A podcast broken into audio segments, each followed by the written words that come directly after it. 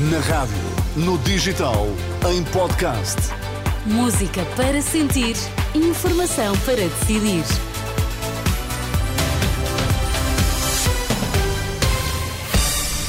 As notícias das duas com Carla Fino. Carla, quais são agora os temas em destaque?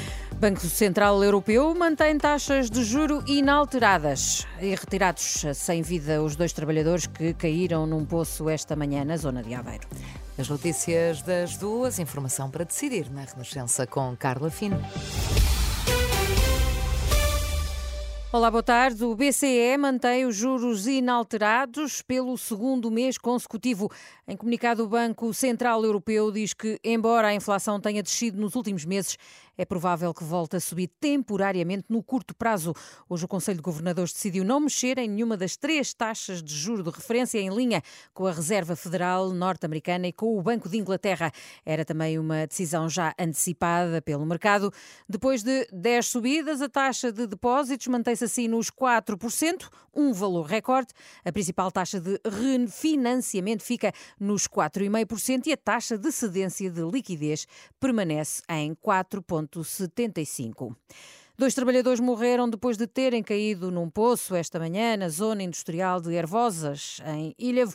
A, confirma, a confirmação foi dada à Renascença pelo Comando Subregional da Proteção Civil de Aveiro. O alerta foi dado pouco depois das 10 da manhã. O Presidente da República congratula-se com o, a, o, o prémio, prémio Pessoa deste ano, atribuído hoje ao Cardeal Tolentino de Mendonça.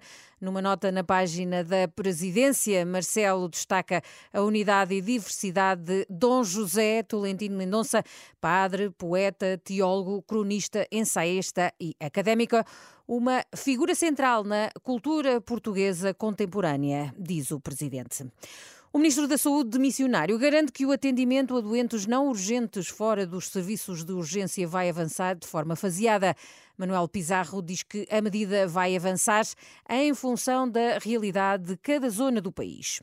O que nós prevemos nessa portaria é que esta, esta aplicação terá que ser feita faseadamente no país. Até porque nós temos que ir paulatinamente avaliando os resultados. É por isso que nós começamos na Pova de Varzim, em Vila do Conde, em maio, e ainda estamos a avaliar os resultados. Estas coisas têm que ser feitas com muita segurança, porque o que nós queremos mesmo garantir é melhorar o acesso das pessoas aos cuidados de saúde. Seguramente, nos locais onde a cobertura em médicos de família é ainda insuficiente, um projeto destes não pode, ter, não pode andar com o mesmo, com o mesmo ritmo poderá andar em locais onde as alternativas estão no terreno e são alternativas com valor e com capacidade.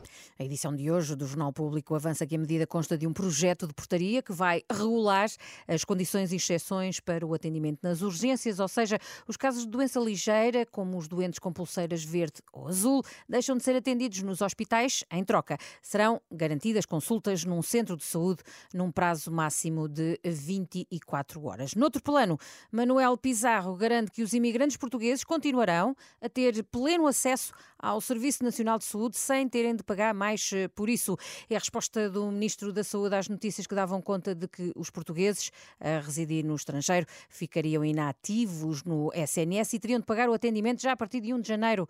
O Ministro desmente e diz mesmo que tal cenário seria impensável. Nos casos de pessoas que têm outros sistemas de saúde noutros países é importante que fique claro que o Estado português tem direito a procurar a, a responsabilidade financeira de outro Estado. Isso é uma, uma, regra de reciprocidade. Sendo certo, repito que isto está em vigor desde dia 1 de fevereiro do ano passado. Portanto, e não, não foi... Isso seria impensável. Nós, os, os, os, imigrantes, são portugueses como os outros portugueses e são pessoas que nós queremos acarinhar, que queremos tratar bem e que já agora ficamos muito contentes por gostarem tanto do nosso Serviço Nacional de Saúde. Declarações de Manuel Pizarro esta manhã no Porto. E que tem ainda, Sónia, que as direções do Jornal Notícias e do Jornal O Jogo demitiram-se esta quinta-feira. Os dois jornais fazem parte do grupo Global Média, que também detém o Diário Notícias e a TSF, uhum. que está a iniciar um novo processo de rescisão de mútuo acordo. Recordo que estas demissões ocorrem no dia seguinte à admissão da direção da TSF. O grupo, este grupo Global Média, está a começar um novo programa de rescisões por mútuo acordo com o objetivo de despedir entre 150 a 200 pessoas não é fácil. Não, não é nada fácil. As notícias com Carla Fina, informação sempre atualizada eh, no site e na aplicação da Renascença.